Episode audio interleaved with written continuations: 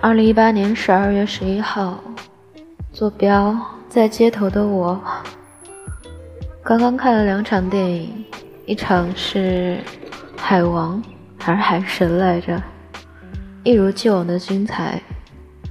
我到现在都不知道温子仁是男的还是女的，但是他拍的惊悚片我都爱到不行。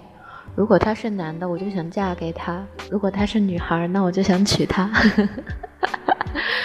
看了另外一部电影，叫做《狗十三》。看完之后，我陷入了很大的困惑之中，而这个困惑来自于清醒。我开始思考一个问题，就是我终于能够接受每个人都是在为自己而活，不论是主观还是客观，每一个人都是一个世界。当我们靠近的时候，是两个世界在靠近，而不是。而不是一个人融入到你的世界中，然后围着你转。这个世界上，当我们客观的觉得说是地球，什么，谁围着谁来着？哦，地球和月球围着太阳转的时候，什么公转公转自转的时候，说不定太阳上的生物会觉得说是他们在围着我们转。我。说这些实在是太抽象了，可是我陷入了一种深深的无措之中。我发现，我发现我失去了洗脑的能力。所谓洗脑的能力，大概就是说服别人，你可以把我当做是整个世界。我发现我丧失了这个能力，是因为我清醒的看到了这些，我有点失落。本来。当我不够清醒的时候，至少我可以理直气壮地说：“你怎么可以让我伤心呢？你怎么可以让我难过呢？你怎么可以辜负我的爱呢？”可是，我现在在想，这个世界上真的有辜负吗？真的有不公平？所谓感情中的不公平吗？每个人都是一个个体，我。我不知道我说这句话会不会政治特别不正确。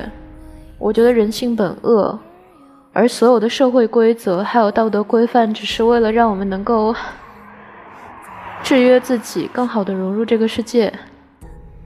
然后，我觉得每个人都是自我且自私的，只是有一些人太自卑，或者说有一些人他不敢，还有一些人呢，他过分自我说。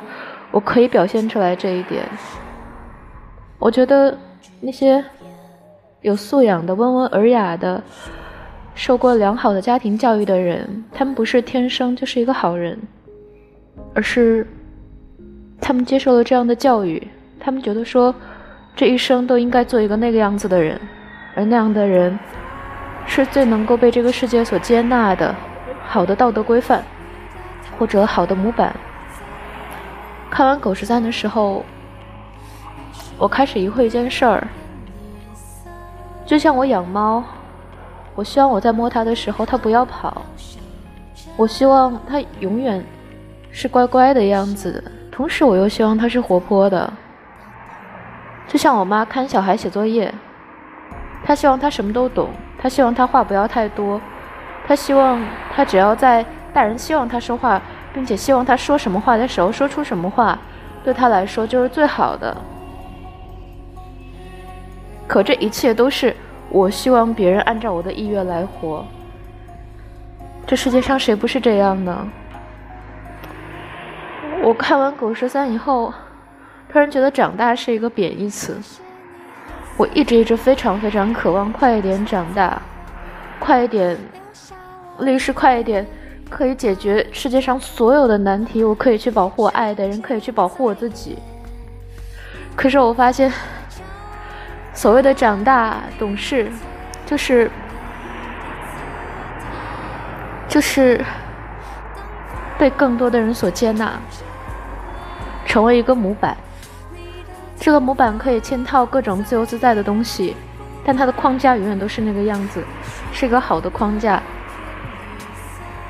以前念书的时候经常背模板，老师会说：“你们只要把这个模板背下来，一定能在及格线以上，只要不跑题。”长大对我来说，好像就是这样一个模板。如果一个人早晚有一天会完全长大成为一个模板的话，我希望我的这一天可以来得晚一点。于是你不会再感到痛。是你。